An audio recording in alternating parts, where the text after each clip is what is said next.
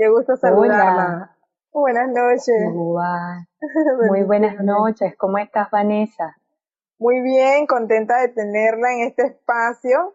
Eh, como le decía a la, a, los, a la audiencia, una invitada de lujo para compartir con todos un tema muy interesante, muy importante, eh, ya que para el ciudadano común nutrirse debe ser importante, mucho más para pacientes con enfermedades crónicas raras y degenerativas, como son los pacientes con enfermedades suprarrenales y el resto de pacientes de otras fundaciones o organizaciones que son organizaciones hermanas que trabajamos en conjunto para darle visibilidad a este tipo de enfermedades en Panamá.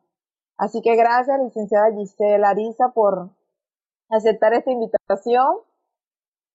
Muy buenas noches. Bienvenida. Muy buen.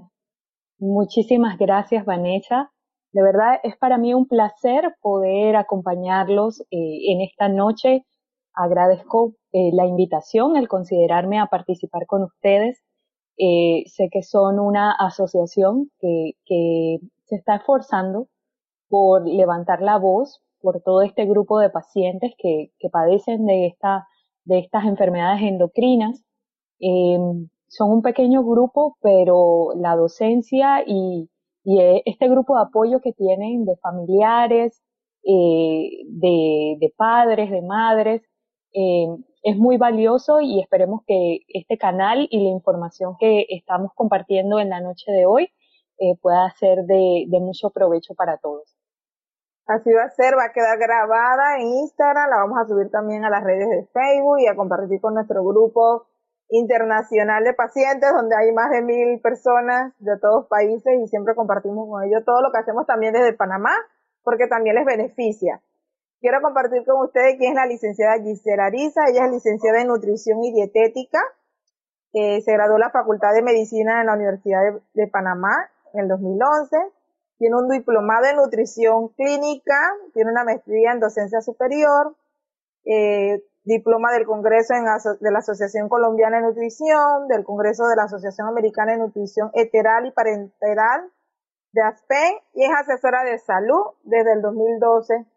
Y para nosotros de verdad que es un privilegio contar con personas como usted, licenciada, que más allá de, de la labor profesional, esto es un voluntariado y nos apoya mucho poder compartir con nuestra audiencia y recibir de usted información valiosa para cuidar de nuestros pacientes en mi caso, soy mamá de un adolescente, a veces se me olvida que ya creció, ya tiene 13 años. Desde los 10 meses empezaron los primeros síntomas de la enfermedad y realmente a ciegas, totalmente ajenos a saber qué era lo que estaba pasando en su cuerpo y pasamos dos años sin diagnóstico, entrando y saliendo de hospitales. Eh, a los dos años lo diagnostican con la enfermedad de Addison y para nosotros empezó allí una nueva una nueva etapa como padres, una nueva etapa como familia, porque nos enfrentábamos a, a algo nuevo, algo distinto y de lo cual no había información más que lo que el médico brevemente te comentaba en, la cita, así que empezamos a investigar, a contactar a otras organizaciones y empecé a armar un grupo en Facebook que ha crecido enormemente. Yo hace 10 años no pensé que íbamos a tener tanto alcance, y poder compartir experiencia y eso es lo que buscamos, fortalecer a otros con la experiencia que ya hemos vivido, hacer docencia, poner a los pacientes y a la familia en contacto con personas profesionales como usted, que nos pueda ayudar a empoderar a nuestros hijos o empoderar a nuestros pacientes, que además de padecer una enfermedad rara, porque las enfermedades de las glándulas suprarrenales que mayormente vemos son enfermedades raras porque afectan a un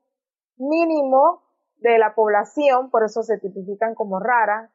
Así que hay poca información aún en el área hospitalaria y el mayor reto para nosotros es vivir con un tratamiento a largo plazo, pero que también puede producir efectos secundarios, que estoy segura y convencida que si el paciente tiene una mejor calidad de vida, si el paciente cambia hábitos, puede tratar de tener ese equilibrio entonces.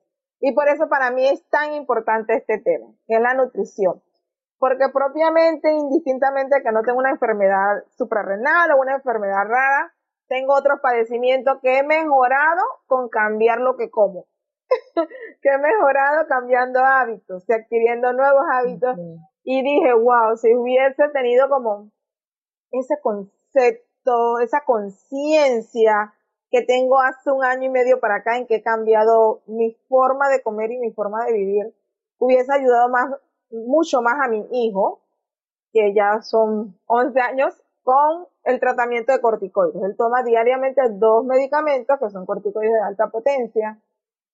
Y para mí este tema me apasiona. Me apasiona porque estoy viendo los resultados en mí. He bajado muchísimo de peso y mi condición de salud ha mejorado enormemente. Y esto mismo quiero compartirlo con los pacientes, con las familias, para que puedan lograr esos mismos objetivos con ellos mismos y con sus hijos. Porque todo empieza con nosotros como padres, que somos los que les servimos la comida a los niños, que somos los que vamos al súper y compramos los alimentos. Así que es un tema de responsabilidad muy grande y muy importante. Gracias, licenciada, entonces, por acompañarnos y me gustaría entonces conocer de parte de usted las recomendaciones que nos puede dar para que como familia tengamos una nutrición adecuada para una mejor salud para todos. Sí, eh, muchas gracias Vanessa por contar tu experiencia, porque realmente eh, hablarlo de tu experiencia es lo que hace esto real. Eh, y tú lo has visto, lo has vivido y he hecho cambios en mi dieta, en mi alimentación que me han llevado a tener un mejor estilo de vida, una mejor calidad de vida y a ver resultados positivos en este caso con el control del peso. Entonces, hablaste de algo muy interesante y era desde que voy a escoger mis alimentos, desde que voy al supermercado, eh, hago la lista y veo qué llevo a mi casa para preparar. Y esto es importante porque aquí podemos definir qué es la alimentación. La alimentación es ese proceso desde que usted va al supermercado, es la parte consciente. Desde que vas al supermercado, eliges si vas a comprar frutas, si vas a comprar vegetales, o si vas a comprar sodas, o si vas a comprar enlatados. Eh, esa es la parte de la alimentación. Y esa parte consciente es la que debemos, eh, la que debemos, de la que debemos empoderarnos para poder llevar a nuestras casas, a nuestros hogares, alimentos que sean de buena calidad en cuanto a su, a su composición de nutrientes. Y la nutrición es el otro proceso. Es el proceso desde que nosotros deglutimos los alimentos, lo, lo consumimos y todo el organismo se encarga de eh, digerirlo, procesarlo para absorber de él los, nutrientes que son importantes y que van a ser de beneficio entonces para nuestro organismo. Eh, acabas de mencionar qué cambios o qué cosas podemos hacer para mejorar la alimentación de nuestra familia. Ser conscientes de ese proceso es uno de los cambios que debemos hacer. Ser conscientes de que eh, la alimentación, nos alimentamos para vivir mejor. Comemos eh, para, para vivir y, y para tener una buena calidad de vida. Entonces, uno de los cambios es ser consciente, ser consciente de lo que yo hago hoy y repito en la semana y repito en el mes y repito cada quincena va a tener una repercusión sobre mi organismo. Si yo todos los días tomo agua, que es una de las primeras recomendaciones, mejorar el consumo de agua, la hidratación, vivimos en un país caliente y ese es uno de los primeros consejos. No reemplace el agua por nada. Eh, elegir todos los días, tomar, inclusive si se toman ciertos medicamentos es muy importante el consumo del agua, porque es lo que me va a ayudar, es lo que va a ayudar a que pueda eh, digerir bien esos alimentos y pueda evacuar bien y pueda eliminar los desechos de mi organismo. Esa es una de las recomendaciones, ser consciente de las decisiones que estoy tomando día a día con mi alimentación y mi nutrición, mejorar mi consumo de agua y elegir alimentos que sean lo menos procesado posible. ¿Qué significa esto? Eh, tratar de que dentro de mi alimentación y de lo que yo ofrezco para mi familia y para mi casa, los alimentos eh, sean menos procesados, menos paquetitos, menos condimentos con aditivos químicos, eh, menos enlatados, menos em, alimentos salados o preservados que pueden tener otros aditivos que, que, que le hacen, que pueden eh, traer a ese alimento antinutrientes o que ese nutriente que tenga el alimento pueda, pueda venir acompañado de sustancias que no son tan beneficiosas para el organismo. Entonces, esas son una de las tres recomendaciones que puedo dar. Si tú eliges alimentos menos procesados como frutas, vegetales, eh, en definitiva tu alimentación va a ser más limpia y eso va a conllevar a que tu nutrición sea más adecuada. Claro. Y algo importante, licenciada, eh, de, todo lo que ha dicho, que todo es importante, es también que los padres de familia y que los pacientes que están escuchando eh, y tienen enfermedades suprarrenales deben estar muy alerta porque es importante mantener la hidratación. La condición de deshidratación es riesgosa para ellos, puede ocasionar una crisis adrenal, así que siempre tienen que asegurarse de estar hidratados. Y como les decía el doctor en un live anterior, si van a ir a un campamento, asegurarse de tener siempre una bebida para hidratarse o llevar suficiente líquido para consumir. Así que definitivamente que es vital la hidratación por todos los procesos que ya mencioné. Sí. Sí, y algo importante en pacientes que tienen, eh, en este caso estamos hablando de familia, y ya cuando hay una patología o un problema que se, una, una enfermedad de base que se sabe cómo se maneja, qué medicamentos se utilizan, eh, sabemos que estas glándulas suprarrenales también tienen control sobre la presión arterial y sobre la retención de sodio o de sal. Entonces, si nosotros añadimos alimentos procesados o alimentos conservados, estos van a aportar extra de sal.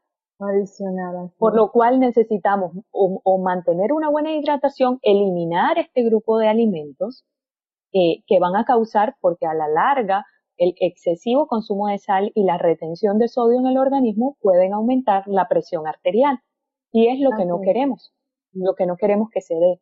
Entonces, eh, es, por eso es tan importante que los alimentos sean lo menos procesados y si vamos a utilizar condimentos, en este caso, para preparar, condimentar carnes, eh, darle aromas o darle color a las comidas, tiene buscar alternativas naturales.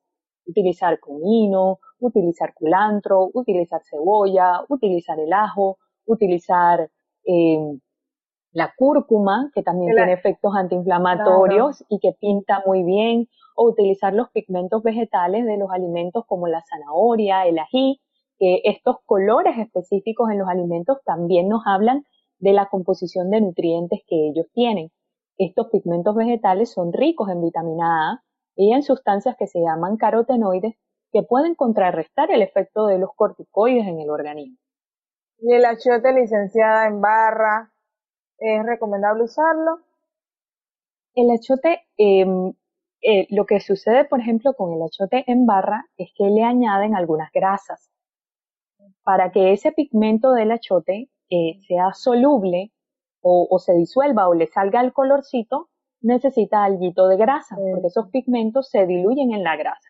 Entonces, preferiblemente que si se va a usar achote sea en semilla y se eh, pueda diluir en un poquito, o ya sea de, aceite de oliva, o se pueda poner a, eh, a, hervir un poquito con agua para que suelte un poquito el, el pigmento y esto se pueda entonces eh, pueda colorear los alimentos. Pero tenemos, aquí en Panamá tenemos esa alternativa y es, es sencillo de conseguir el achote, es sencilla de conseguir la cúrcuma, es, sencilla es sencillo de conseguir zanahoria, que se puede sofreír con un poquito de aceite y le pinta, eh, en definitiva, un arroz, o te puede eh, pintar cualquier, cualquier alimento, un pollito. Entonces, aquí hay consejos importantes. Disminuir el consumo de, sodio o de sal está ligado también a incluir menos alimentos procesados y menos condimentos artificiales a eh, nuestra alimentación diaria. Porque muchos dicen, bueno, eh, voy a poner, hoy le pongo un poquito de este caldito, un poquito del otro, y cuando nos damos cuenta, en la semana prácticamente todas las comidas se hicieron con ese caldito. Y muchos de, muchos de esos cubitos que son pequeñitos tienen altas concentraciones de sal. Y si en la familia somos cuatro, entre los cuatro se distribuyó esa gran cantidad de sal. Y si lo hacemos con varias comidas en el día y lo repetimos a lo largo de la semana, cuando nos damos cuenta estamos teniendo hábitos que no son adecuados. Le quería comentar precisamente eso que nosotros empezamos a cambiar todo desde, desde que fuimos al súper, comprar cosas distintas pero llegó un momento que le decía a mi esposo, me estoy volviendo a hinchar. Y él dice, pero si no estoy usando esto y esto que antes usábamos, ahora uso esto que dice que es natural. Y cuando leímos la etiqueta atrás, el porcentaje de sodio era tan alto, y yo le dije, pero mira, ahí hay un alto porcentaje de sal, igual me volví a hinchar, y si hemos optado entonces por lo más natural. Exacto, por lo más natural. Y hay que tener cuidado con esas especias que dicen, por ejemplo, mezcla de, especias, de fijarse en la etiqueta, porque es mejor conseguir o la, o la hojita que viene sola, que no viene con mezcla de nada. Si vas a, por ejemplo, a añadir cúrcuma, se puede conseguir hasta en raíz. Eh, y se pica la raíz y ya te da un color. O si vas a consumir, por ejemplo, comino, el que viene solito, comino solito, te fijas que no tiene contenido de sodio porque es la hojita seca o el cilantro, es la hojita seca del cilantro o el orégano, es la hojita seca del orégano. Entonces a veces esas mezclas de especias, cuando te fijas en la etiqueta nutricional, tiene glutamato o tiene otros aditivos y es lo que usted me, me comenta de su experiencia. Me estoy reteniendo líquido de nuevo. ¿Qué pasó? Entonces cambié por lo natural, pero dice mezcla natural de especias, pero cuando cuando te fijas bien y lees el paquetito, tiene adicionado también otros, otros aditivos. Entonces, irse por lo natural eh, para condimentar la, las comidas. Nosotros también conseguimos cebolla, conseguimos ajo, conseguimos culantro en, en, nuestras, en nuestras tiendas, eh, en nuestros supermercados de la localidad y que es algo propio de nuestra, de nuestra gastronomía y, y que le añade sabores que, que conocemos y que nos gustan. Y que podemos sembrar, y que podemos sembrar, licenciada, porque una cosa que hemos también intentado hacer como familia es tenernos nuestro mini huerto, y en otro momento hemos compartido también este tema con nuestros oyentes, nuestros usuarios, y mi esposo dice que chévere salir y, y, coger las ramitas de orégano y el culantro, el jengibre que también lo hemos sembrado, se, y que, se asegura uno de tener un alimento que uno sabe cómo se está manejando. Hasta la espinaca, qué rico consumir la la ramita todos los días. Claro, si vas a hacer unos huevitos revueltos y, y, tienes allí mismo tus hojitas de espinaca, tus hojitas de albahaca, tus hojitas de culantro que crece silvestre también aquí en Panamá y lo puedes tener hasta en una maceta. Entonces, eh, para estas situaciones bien puntuales, como son las enfermedades de las glándulas suprarrenales, donde hay que tener un control de sodio, eh, y en, otras patologías, eh, hipertensión eh, o, o algún problema cardíaco, o algún problema cardíaco donde necesitamos reducir el consumo de sodio, es importante entonces estas opciones que sean saludables. Claro. También y a los panameños nos gusta consumir mucho el rabito de puerco, el bacalao. Y qué rico es, pero sí, el nivel de sal que contiene para preservar estos alimentos es muy, muy, muy alto. A veces uno trata de salarlo y por más que lo hace, igual le añade a la hora de cocinarlo otros, otras cosas que contienen sal. Entonces hemos ido como entendiendo eso, que tomar mejores, mejores elecciones a la hora de cocinar hace la diferencia, licenciada. Hace la diferencia significativamente y se puede ver a lo largo del día, así como usted lo notó en los cambios que, que sentía que retenía líquidos, si, si durante el día tomas decisiones que no son las mejores en cuanto a tu alimentación, lo vas a ver reflejado en un día, en dos días, en una semana, en un mes, y cuando nos damos cuenta hemos impactado nuestra salud y a veces los cambios entonces son nos tocan hacer, nos toca hacer cambios más drásticos que pudimos haber hecho con pequeños cambios diarios. Perfecto. Sí, entonces, importante, eh, entre menos procesado sea el alimento, mucho mejor, entre menos aditivos químicos tengan mucho mejor y utilizar siempre eh, condimentos naturales para añadir a nuestras comidas. Hay, hay otra cosa interesante con, con el tema de las enfermedades suprarrenales pero que también nos compete a todos hoy día, y es el control en las cantidades de azúcar que consumimos.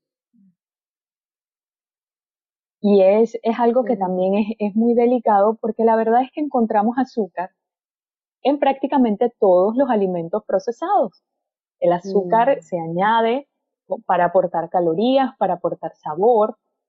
Entonces, Aparte de eso, nuestra dieta es, bastante alta en carbohidratos. Cuando sumamos que añadimos azúcar y aparte de eso, eh, pues a los alimentos y aparte de eso tenemos una dieta alta en carbohidratos y baja en fibra, esto nos puede predisponer a la resistencia a la insulina o, bueno, en este caso, al aumento de peso, a la obesidad y en el, en el caso específico del uso de esteroides o el uso de corticoides, a una resistencia periférica a la insulina, que si no hay un control, eh, pues esto, esto nos, nos va a afectar. Eh, nos va a afectar en, en el tratamiento de la misma enfermedad. Así es. Y tal como usted lo indica, sí, los pacientes con cortico que consumen corticoides tienen una tendencia a la diabetes. En el caso de mi hijo, yo conversaba esta mañana con el grupo de voluntarios que hemos logrado que la, no, pase del rango de prediabético a la diabetes a pesar de estar consumiendo por tantos años el corticoide, también porque los hábitos que uno le hemos ido como inculcando estas últimas etapas ha sido bastante importante en, su desarrollo, porque además están en la etapa de la adolescencia, que, en la cual los adolescentes se les despierta un hambre voraz, aquí, una insaciable necesidad de comer, pero hemos aumentado la actividad física o cero sodas, que antes aquí comprar un litro de soda era una cosa como a diario, ya no hay jugos, no hay alimentos que entendimos que al final le ha beneficiado porque todo mundo dice, pero wow, bajo de peso, está delgado, está... Pero es que hemos cambiado muchísimas cosas y hemos visto el impacto positivamente en él, que estaba en ese rango que la doctora le daba temor que pasara a ser diabético, se ha mantenido bajo la raya y la posibilidad de serlo. Licenciada, tenemos una pregunta, nos, hace, nos consulta si se pueden dar dietas veganas a niños. Eh, bueno, el tema de, las dietas y, y, los cambios debe ser siempre evaluado eh, de manera individualizada. En este caso, los niños están, están en una etapa de crecimiento donde requieren proteínas de, buena calidad, proteínas que sean de alto valor biológico. La gran mayoría de estas proteínas son de origen eh, animal. Entonces, en edades muy puntuales, eh, estos aminoácidos son importantes, por lo cual habría que considerar la edad del niño, el periodo que se encuentra, si es un niño en una etapa de pubertad eh, o en una etapa de desarrollo, para saber si una dieta vegana o eh, uno tiene que estar bien dirigida y eh, debe ser algo individualizado, porque dependiendo de la etapa en la que se encuentre el niño, el adolescente, el joven, va a tener requerimientos puntuales y en este caso también va a necesitar proteínas de alto valor biológico y muchas de estas las vamos a encontrar en alimentos de origen animal. Entonces habría que ver si es una dieta pescariana, si es una dieta ovo-lacto, ovo-lacto vegetariana o es, vegetariana estricta. Entonces, eh, porque se, puede, se pueden dar algunas otras opciones, cubrir proteína de alto valor biológico con pescado, con huevos, o con, queso, con lácteos y el resto pues eliminar el resto de proteína de origen animal, pero va a depender de, la condición individual de cada caso, qué es lo que se busca y cuál es el objetivo, o si es, si es solo algo cultural o hay un objetivo también de base por una condición médica. Excelente, licenciada, gracias por la respuesta. Continuando entonces. Sí, continuando entonces con el tema del azúcar, que es, un tema que es muy importante y mencionaste cosas muy puntuales que, como digo, vienen directamente desde tu vivencia. ¿Cómo disminuir el consumo de azúcares? Lo hiciste eliminando las bebidas azucaradas, sodas, jugos, que en definitiva lo, utilizamos a veces como reemplazo de agua o como acompañamiento de las comidas, pero lo que hacen es añadir azúcar extra a nuestra, a nuestra alimentación y que podemos cambiarlo por eh, frutas en trozos, por consumir más agua y por cambiar esa cultura que tenemos que si no tenemos un vaso de jugo al lado no podemos comer. Así es. Otras cosas, otras cosas que podemos hacer es ir eliminándolas, por ejemplo, si tomamos un té en la mañana, podemos adaptarnos a el aroma y el sabor del té y no tener que añadir azúcar. Eh, en lugar de, de, de consumir sodas o consumir jugos, preferir, por ejemplo, acompañar de frutas en trozos. Esa es una manera de disminuir el consumo de azúcar, eliminando esa cantidad de, de, sobre todo bebidas azucaradas que añaden mucha azúcar extra a la dieta y que no nos damos cuenta cómo poco a poco se va introduciendo. Lo otro son los son los dulces, esos pequeños postres que, bueno, queremos disminuir el consumo de azúcar, pero en mi refrigeradora hay chocolates, hay pastelitos, hay cupcakes, están los helados, entonces hay opciones, si quiero comer algo que sea dulce, por ejemplo, hacer helados o paletas de frutas de temporada, ahorita todavía tenemos la sandía y yo puedo hacer paletas de sandía que son refrescantes. Y si tengo niños en casa tengo la opción de darle una, una paleta de, de frutas eh, naturales, endulzada con el dulce que trae la sandía, o de piña, o, o de alguna fruta que tengo, o, gelatinas con, con, estas frutas también. Y, y, son opciones de postrecitos que son agradables, o puedo hacer un helado de banana, eh, con mantequilla de maní, que también es, es bastante natural y, y me da un toque dulce para ese antojo, pero estoy eliminando lo procesado, lo que tiene azúcar añadido, y estoy cuidando entonces también ese control de, de los niveles de azúcar en casa. La otra manera, la otra manera de, de cuidar eh, el consumo de azúcar es eh, elegir alimentos que sean más altos en fibra. Alimentos que sean más altos en fibra para, para mis tiempos de comida. Tenemos los tubérculos, por ejemplo, en lugar de solo comer una, unos macarrones con pollo, o sea, acompañar esos, esos macarrones con trozos de vegetales, de apio, de zanahoria, de cebolla, sofreírlos, ponerle chayote y, puedo añadir a una pasta simple que solo me está eh, cubriendo, aportando carbohidratos simples, le estoy añadiendo trozos de vegetales que hacen que tenga más fibra y que los niveles de azúcar en mi sangre se suban más lentamente porque eso es lo que hace la fibra. Por eso recomendamos que el consumo de frutas y vegetales porque son altos en fibra. Y al ser altos en fibra y acompañarse con otros alimentos que pueden ser carbohidratos simples, hacen que ese azúcar de ese otro alimento se absorba más lentamente. Perfecto. Y, yo de verdad pienso tanto que lo que tiene que cambiar es aquí nuestra mentalidad. Yo en esto ya meditaba cómo hemos hecho un esfuerzo eh, y no, no cuesta más porque la gente tiene la tendencia de creer que comer más vegetal y más fruta es más caro. Y yo me ponía a calcular, pero cuánto gastaba yo un dos litros de soda, en el paquete de galletas o en el comer tal cosa. Y ahora compramos, mi esposo dice, pero tú no consigues tanta oferta, tres piñas por un dólar, y traigo el tres sandías, y de dónde tú compras tantas cosas? Yo digo, es que hay Ahora, de verdura y de fruta por todos lados que no comprarlo. Es porque realmente. Y ahora los carritos pasan hasta la puerta de tu casa.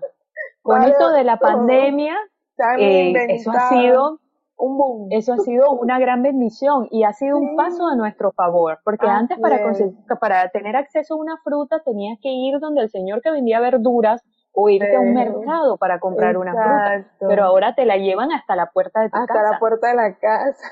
y hay que aprovechar. Y no tenemos que comer uvas y manzanas que son importadas y que son costosas. Sí, todo el año tenemos piña.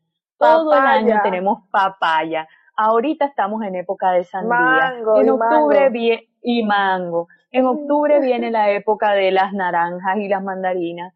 Eh, ahorita, bueno, que se acaban, que se acaba la temporada de los mangos, tenemos papaya. Ahorita estamos en temporada de aguacate. Bueno, es una fruta, pero también lo añadimos a, a, los vegetales. Tomate, ahora usted consigue tomate por todos lados. Entonces, no es más costoso, es cuestión de, organización. Sí, de organizarse y cambiar la mentalidad. Y de cambiar. Sí, así es. Entonces, nosotros, por ejemplo, lo que hacemos, reemplazamos Después de la comida, que generalmente ya los niños, por el hábito que se le había inculcado, siempre esperan tomar algo dulce. Y anoche dije, bueno, vamos a hacer licuado de mango. Y licuado sin leche, y si prueba que la fruta estaba dulce, entonces no le echo nada de azúcar. Y si le falta un poquito para ellos, que les cuesta mucho más como hacer esas restricciones, entonces para ellos, entonces se le echa un poquito más de azúcar. Entonces es cuestión de cambiar y buscar estar más sano, porque esta mañana, bueno, hace poco comía con mi sobrina de siete años y me decía, tía, pero es que lo sano no es rico. Y no le dije nada, pero me acordé que yo le decía a alguien, a veces no importa qué tan rico sepa, es saber esto me va, esto me va a sanar, este alimento me sana, este alimento me cuida, entonces uno como que cambia la, la aprensión que a veces tiene por algo, yo no como esto, entonces también es ser creativos. Yo le decía a una amiga, Así es. ¿cómo lo preparas? Cambia todo. Oye, pero esto mismo que decía no me gustaba, pero le eché este, le eché aquello y por mí es súper rico. Es cómo lo preparas también es como lo preparas, es la apariencia, porque imagínate, si haces un chayote hervido, con un pollo hervido, con un arroz hervido, y tú te sirves eso, y la apariencia es, eh, no es agradable. No Y entonces no le pusiste sal y no le pusiste nada, entonces tampoco el sabor ni el aroma es agradable. Pero qué diferencia si tú, por ejemplo, o, eh, a ese mismo pollito le pones ajito, le pones culantro, le rayas zanahoria, le pones unos tomatitos, lo pones a sudar, lo sofríes un poquito, haces ese arrocito o, a ese mismo pollito, ahí en ese guiso le picas los chayotitos, eh, hace y el chayote agarra el sabor del pollo y le pones un poquito de aceite de oliva cuando tú todo cambia. O, por ejemplo, hay personas que no les gustan algunos tubérculos.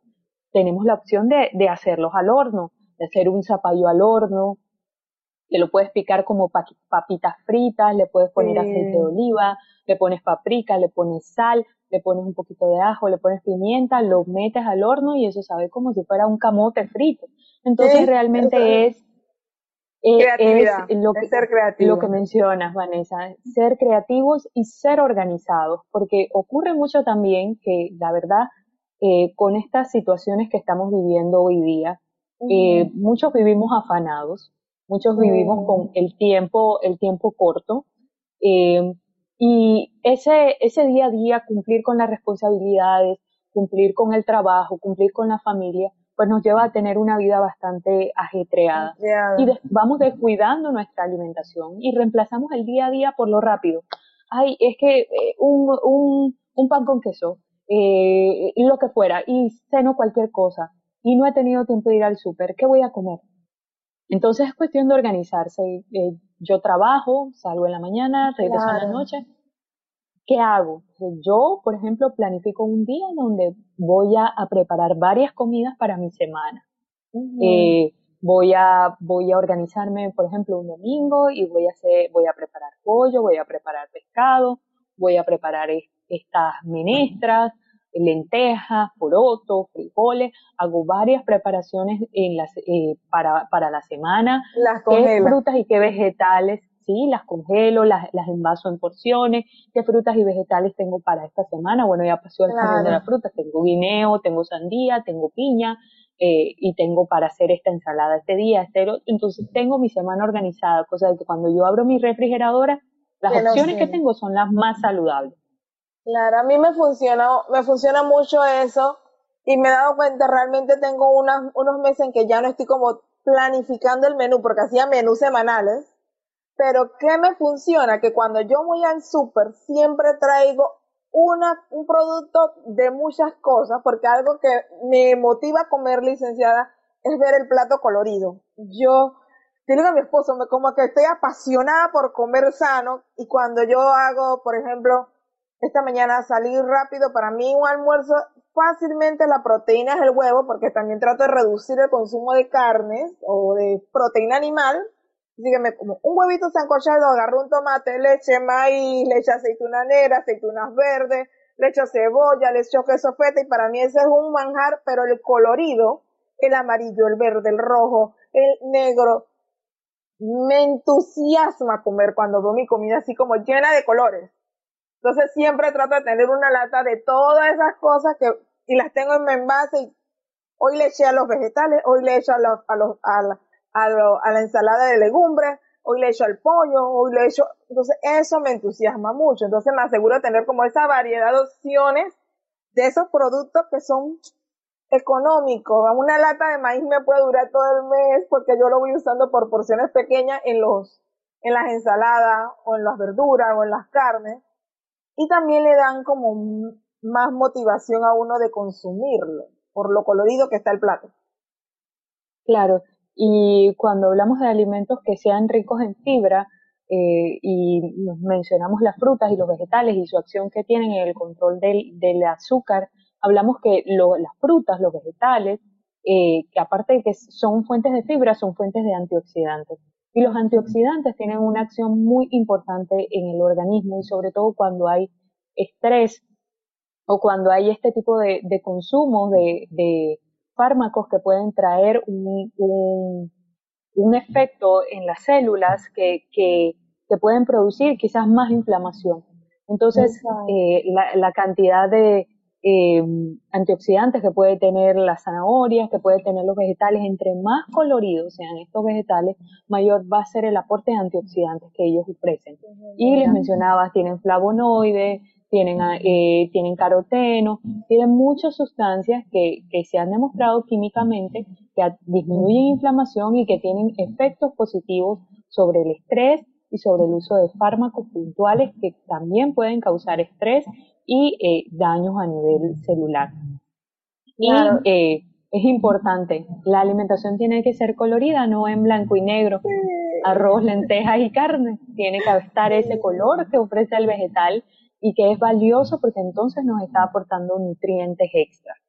Quería hacerle dos preguntas. Uno es sobre, bueno, porque para mí fue nuevo saber que el ya antes era como la fiebre del ketchup. Yo no comía nada si yo no si iba a un lugar, ah, tiene ketchup, y después, no sé, una vez escuché que el ketchup tiene un alto consumo de azúcar, y yo cuando vi, ah, y uno enseña prácticamente a los niños a comer con el ketchup helado.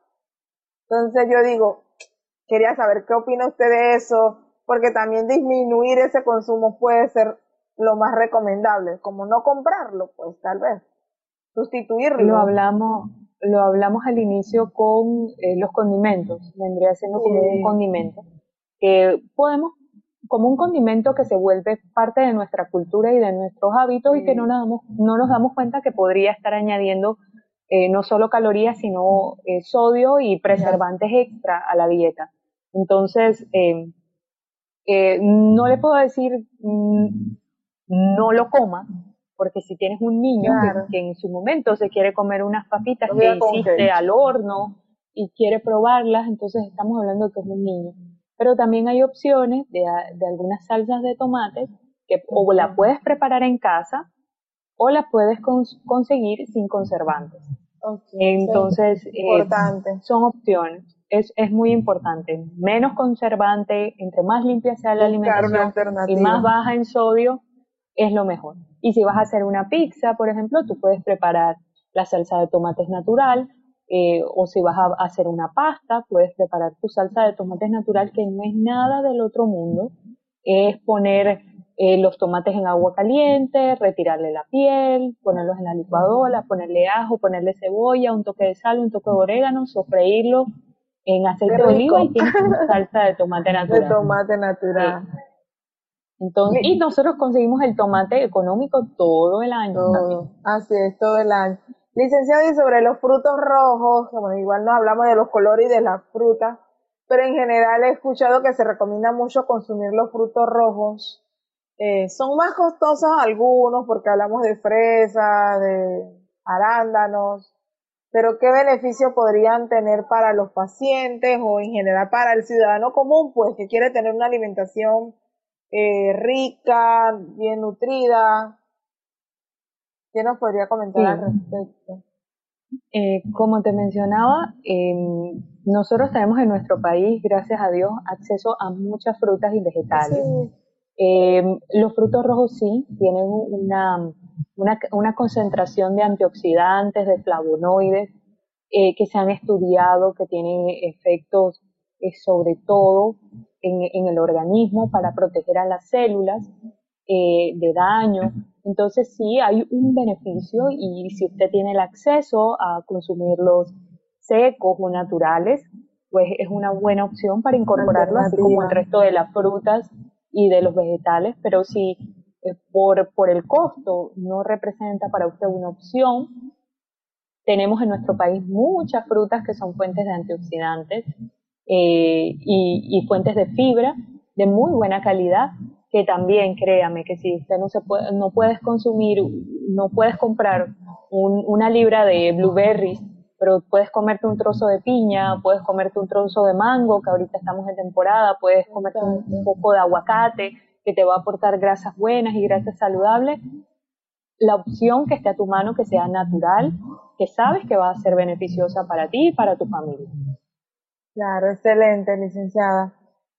Muchas gracias y de verdad que sí, creo que todo está en, en empezar. Me quedo con las recomendaciones que nos ha dado, que es empezar con nuestra lista, nuestra decisión consciente a la hora de ir al supermercado y buscar alternativas más sanas para la familia. Y a veces no es fácil porque uno está acostumbrado como y uno se complica, pero ¿qué les doy si no les doy el queso, o el jamón, o la mortadela, o la salchicha? Los niños les gusta mucho consumir salchicha. Yo tengo un problema con mi hija. Mi hija come con... Ella es fanática de la salchicha. A veces no sé cómo, por qué se la reemplazo. Tratar de que como un huevo.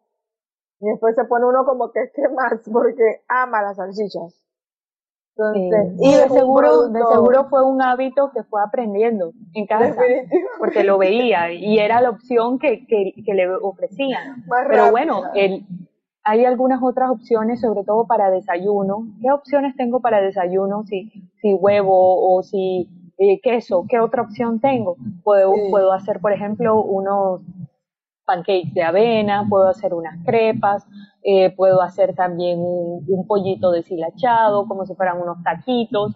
Eh, tengo algunas otras opciones de, de, queso vegano o en este caso pues eh, puedo utilizar también algún otro, alguna otra proteína de, de buena calidad como un yogur.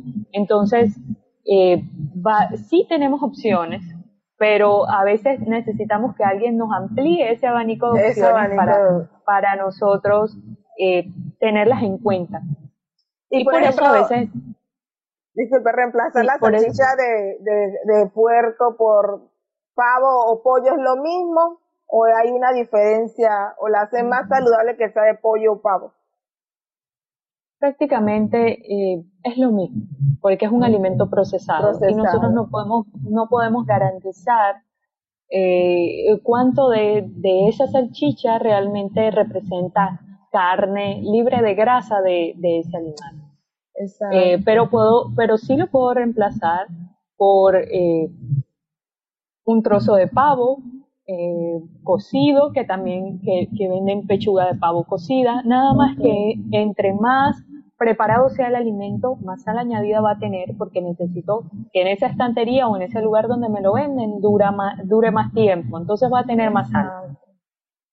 Entonces, hay, venden pavo también, venden carne de pavo que se puede hacer en bolitas, eh, que es bastante económica y, y, se puede preparar, por ejemplo, para desayuno, se puede utilizar, como les mencioné, pechuguitas de pollo, se puede utilizar eh, huevos, se puede utilizar queso, puedo añadir el huevo a otras preparaciones, como por ejemplo con avena, banana, para hacer un pancake de avena, banana, eh, puedo, puedo utilizar el queso con, con algún otro, eh, con maíz de base o con o con otra o con harina de base, va, a depender de los gustos de cada uno, pero sí tenemos opciones para los desayunos. Igual que eliminar los nuggets, por lo menos yo, sí, cuando tuve a mi primer hijo, yo me acuerdo que le comprábamos nuggets, nuggets, nuggets, y una vez yo comí eso y yo dije, pero esto realmente sentía que era como cebo y grasa y dejé de comprarlo. Entonces sí, es como, a veces nos dejamos llenar la cabeza de los comerciales y de lo que creemos que es, es rico, o es rápido. O es más rápido, pero qué tan nutritivo es. Qué tan nutritivo puede ser para nuestros hijos. Mi otra pregunta, Yo creo que en las primeras etapas de los bebés, cuando, cuando los bebés empiezan a comer, estamos muy preocupados porque comen. Pero llega un momento y, en, que, en que los padres, pues como que, bueno, ya come de todo, dale de lo que sea. Y se nos olvida que todavía hay que cuidar que está en una etapa de eh, de crecimiento, que necesita nutrientes de muy buena calidad, que va a necesitar la fibra, que va a necesitar tomar agua, que va a necesitar proteína de buena calidad, que tiene que aprender, se están formando los hábitos a comer frutas y a comer vegetales. Así es. Sí, creo que lo, más difícil a veces para los papás es como introducirle los vegetales a los niños Eh, y, y, claro, todo empieza de eso. Si no le di vegetales de muy pequeño y ahora como yo que estoy en esta etapa que quiero que coma mi hija, yo creo que habrá que amarrarla con las manos. Y en cambio el grande tal vez está más consciente y lo probó y dijo, sí me gustó, pensé que no me iba a gustar mamá. Y ya se ha ido como en esa línea y ya no peleo para que lo coma porque le gusta. Y tratamos de hacer las ensaladas creativas, así divertidas. Yo, ¿qué más le echamos? Ay, mamá, esto. y ahí nos divertimos y preparamos algo diferente. Mamá, le echamos manzana, vamos a echarle manzana verde a la ensalada. O colocarle trozos de fruta para, para que ese dulzón también lo haga más atractivo. Lo haga más atractivo. la mejor manera de enseñar es con, con el ejemplo. con el ejemplo. Y usted lo está haciendo. Eh, cuesta más, obviamente, entre más capacidad de decisión tenga el niño, el adolescente, va a ser más difícil cambiar hábitos que se formaron desde pequeño. Desde muy pequeño, la verdad sí, es responsabilidad del adulto lo que ha ido le hemos ido enseñando a nuestros hijos. Ahí ahorita muy, es muy de moda la freidora de aire. Yo realmente no la tengo, no la he usado, pero uno con eso de querer seguir comiendo frito y rico, uno dice, bueno, voy a comprar la freidora de aire. Pero qué tan sano, no sé si usted tiene alguna información, qué tan sano es realmente una freidora de aire versus freír en aceite o, mejor la, mejor opción es freír en aceite vegetal, no sé, de oliva. ¿Qué sería lo ideal?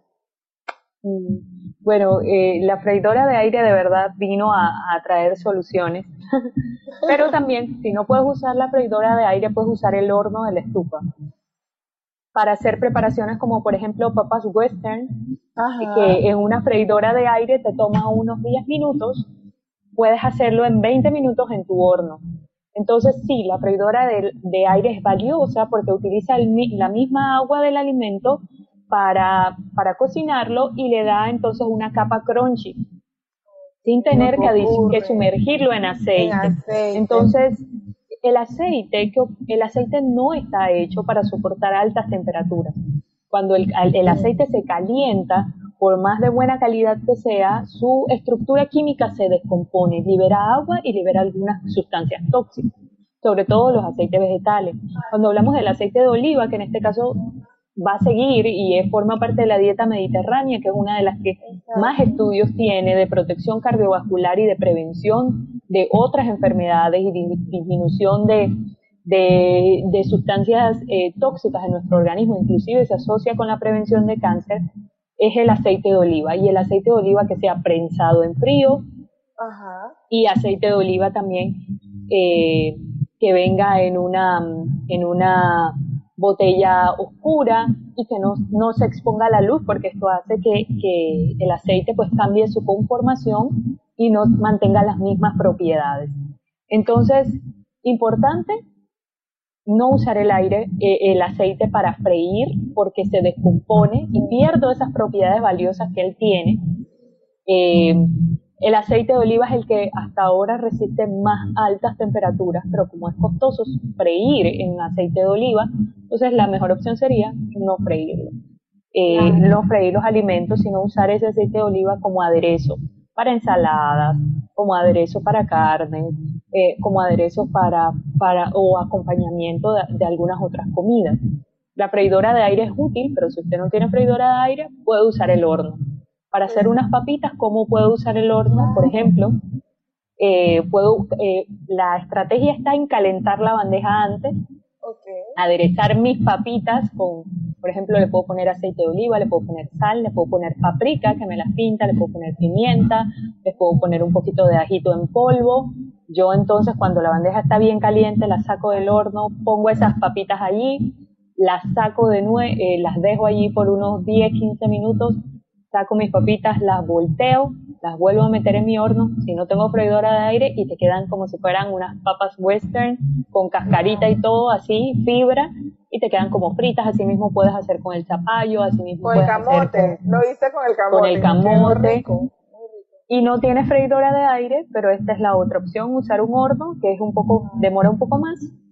Y la freidora de aire es como si fuera un pequeño horno que te cocina rápido y a altas temperaturas eh, y él utiliza el mismo, el mismo agua del alimento para cocinar y sí, es muy buena y, y, es una opción saludable porque podemos comer con ese crunchy que es lo que nos hace eh, rico el alimento, que no esté seco, sino que esté como húmedo y crunchy.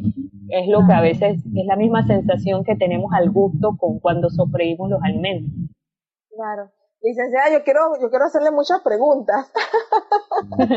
Dígame, yo creo que por ahí había una pregunta de alguien que tenía una, eh, por recomendación médica, debo bajar mi hemoglobina. ¿Qué puedo comer y qué no?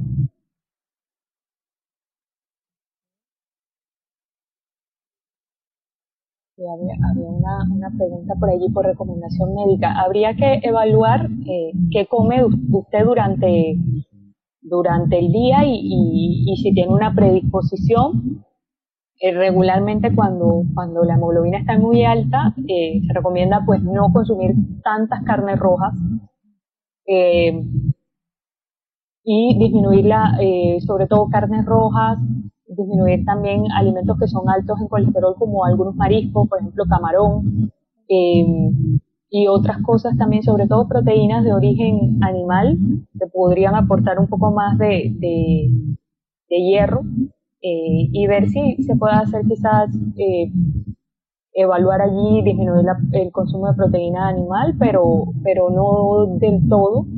Eh, y en definitiva todos los casos tienen que ser individualizados. Claro, evaluarse por, de forma individual.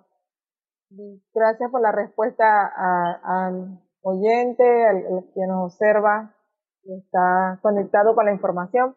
Me gustaría también que nos pudiese orientar un poco sobre las horas de comida, hasta qué hora es preferible. Yo creo que para adultos o niños debería haber como una hora recomendable para no consumir más alimento de noche. A veces mis hijos cenan, pero luego están y tienen hambre. Y yo digo, pero 11 de la noche, 11 y media, uno, ¿por qué a esa hora tienen hambre? Y si es apropiado o no darle algo, por muy liviano que sea, yo quisiera como saber qué tanto debo restringir esa necesidad de consumir alimentos de noche. Bueno, eh, esa, eso va, va a depender de, de, los hábitos, de los horarios, del sueño de cada, de cada persona. Si usted se levanta temprano, obviamente va a descansar temprano, pero si se levanta tarde y te, acuerdas, te acuestas tarde y tu última comida fue a las 5 de la tarde, cuando quieren ser las 10 de la noche vas a tener hambre. Y es porque 5, 6, 7, 8, 9, 10, 5 horas después y no te has dormido, estás gastando energía y te da hambre. Entonces habría que ver los, los, horarios de cada persona y lo que se puede hacer son pequeñas meriendas eh, en la noche eh, que, te, que, le den como una colación nocturna para, para esas personas que tienen un horario pues más extendido o más tarde en la noche y quieren opciones saludables. Ensaladas, un poquito de yogur, unas nueces, cosas que te sacien, pero que, que no, que no, eh, que no vengan cargadas de grasa o que sean de difícil digestión, que tampoco impidan que puedas tener un buen sueño. Sí, mi hijo, en estos días me dijo, mamá, hazme de manzanilla, porque yo, eh, eh, yo soy buena vendedora, él me compra lo que le digo. Y dice, mamá, ¿no quieres que yo duerma relajado? Dame de manzanilla. Y yo, sí, sí.